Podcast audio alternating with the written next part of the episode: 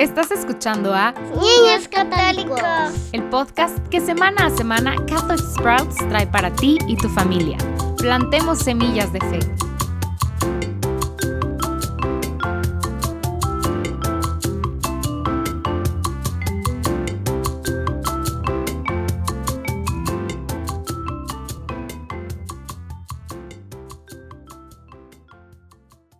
Bienvenidos de nuevo a Niños Católicos.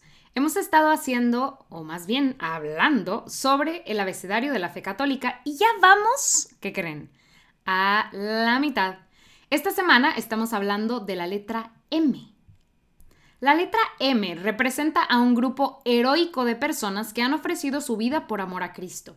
A estas personas las llamamos mártires. Así pues, la M es de mártir como todos los episodios, quiero recordarte antes de empezar que eh, tenemos disponibles para ustedes páginas para colorear con las letras del abecedario católico, para que nos acompañen mientras escuchan. Bueno, para entender por qué tenemos tanta reverencia y respeto por los mártires, debemos volver a las mismas palabras de Jesucristo.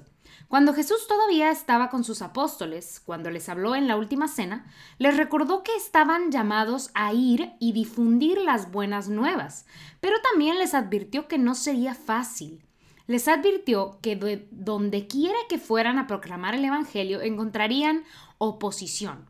Jesús les dijo, y serán odiados de todos por causa de mi nombre.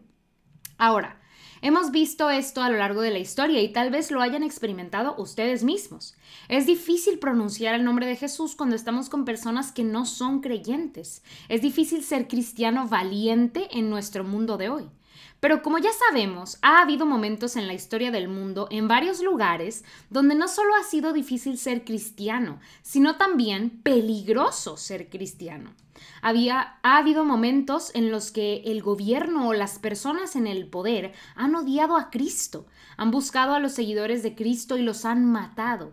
Hay muchas historias de martirio, muchos santos en nuestra iglesia que han sido martirizados y probablemente hay muchos que ni siquiera conocemos. Pero hoy quiero que piensen en el significado de la palabra mártir. Puede que no sepan lo que significa esta palabra, pero es muy valioso aprenderla. Recuerden, la iglesia primitiva estaba basada en Roma. Nuestra iglesia tiene todavía su sede ahí hoy, pero muchas de las palabras que usamos vienen del latín y los primeros cristianos eligieron palabras para describir las cosas nuevas que estaban sucediendo en la fe y lo hacían de una manera muy significativa. Entonces, la palabra mártir en realidad significa testimonio. Este es el significado de martirio en latín, testimonio. Ahora, puede que esto te parezca un poco extraño porque no crees que debieron haber elegido una mejor palabra, una palabra que signifique héroe o autosacrificio o algo así. ¿Por qué crees que eligieron testimonio? Ser mártir es algo tan poderoso que eligieron esta palabra, porque si lo piensas, martirio, ofrecer tu vida porque te negaste a renunciar a tu fe en Cristo, es el testimonio supremo. Estas personas a lo largo de la historia en todo el mundo, cuando murieron, no estaban proclamando su propia verdad, no estaban tratando de demostrar su propia valentía o su propio valor. En cambio, el mismo acto de su muerte fue dar testimonio de algo más. Testificaron la verdad de Jesucristo. Por eso la muerte de un mártir es tan poderosa. La otra cosa que debemos tener en cuenta es que si miras a lo largo de las historias en lugares donde ha habido horribles martirios, donde los cristianos han sido asesinados, la fe no desapareció de esos lugares. Más específicamente deberíamos hablar de Roma. Recuerden, Jesús apareció en Israel. Más específicamente, pues murió en Israel, en Jerusalén. Pero poco después de su muerte, muchos de sus seguidores más cercanos se fueron a Roma. Fueron ahí muchos de ellos, incluidos Pedro y Pablo. Ahí fueron dirigidos por el mismo Cristo, y Cristo dejó en claro que quería establecer su iglesia ahí, en Roma. Y mucha gente se convirtió, mucha gente se bautizó, pero pues fue muy difícil. Pronto las autoridades romanas comenzaron a difundir todo tipo de mentiras sobre los cristianos. Hubo un gran incendio en la ciudad de Roma y le echaron la culpa a los cristianos. Entonces los romanos comenzaron a reunir a los cristianos y a matarlos. Y no solo eso, a matarlos en público de formas horribles. Los ciudadanos romanos llenaban el Coliseo para ver cómo los animales salvajes destrozaban a los cristianos o los crucificaban. Fue horrible. Muchos, muchos cristianos fueron martirizados ahí. Pero lo que es aún más interesante es que a pesar de que trataron de reunir y martirizar a todos los cristianos que pudieron, la fe continuó extendiéndose. De hecho, hubo muchas situaciones en las que los cristianos fueron arrestados y encarcelados. Y aunque los carceleros que custodiaban las cárceles sabían que estas personas estaban siendo tratadas terriblemente y que lo único que les esperaba era la muerte tortuosa, muchos de los carceleros también se convirtieron y se unieron a, a los que dirigían al Coliseo, pero también ser, para también ser torturados y aniquilados. Ahora, ¿por qué se convertirían? ¿Por qué se convertirían cuando sabían que solo la muerte los esperaba?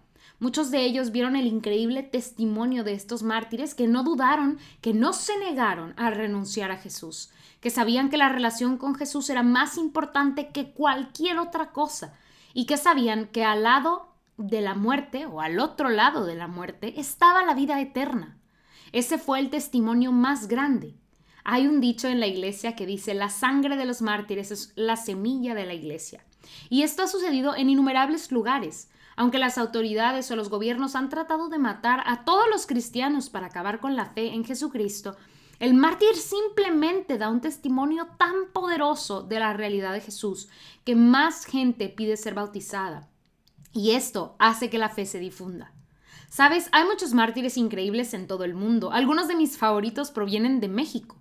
Durante la Revolución Mexicana muchos sacerdotes y fieles católicos perdieron la vida porque insistieron en su derecho a continuar recibiendo los sacramentos y practicando su fe. El beato Miguel Pro era un sacerdote que solía disfrazarse para ir a llevar los sacramentos a los fieles. Finalmente fue capturado y fusilado debido a su fe católica. Otro gran mártir mexicano es San José Luis, San José Luis Sánchez del Río quien era un joven que luchó por su derecho a practicar su fe católica y finalmente fue asesinado cuando se negó a renunciar a su fe. Te animo a que encuentres a otros héroes de la fe y que permitas que el poderoso testimonio de su muerte te inspire a vivir tu fe con más valentía. Eso es todo por hoy. Llegamos al final de la letra M de mártir. Pasaremos bueno, la próxima semana a la letra N. Y esa letra es de Navidad. Les recuerdo que tenemos las páginas para colorear con cada una de estas letras para que puedan ocupar las manitas mientras escuchan. Pueden descargarlos de manera muy sencilla si siguen el enlace en la descripción de este podcast. Nos vemos la próxima semana. Bye bye. Ya fue todo por hoy familias. La próxima semana seguiremos conociendo más del credo, por lo cual te esperamos aquí mismo en Niños Católicos, el podcast en español de Catholic Sprouts bajar las hojas para colorear y otros recursos en español para acompañar lo que estamos viendo semana a semana en el enlace que aparece abajo. Aprovecha lo que hoy vimos para crecer en tu fe esta semana.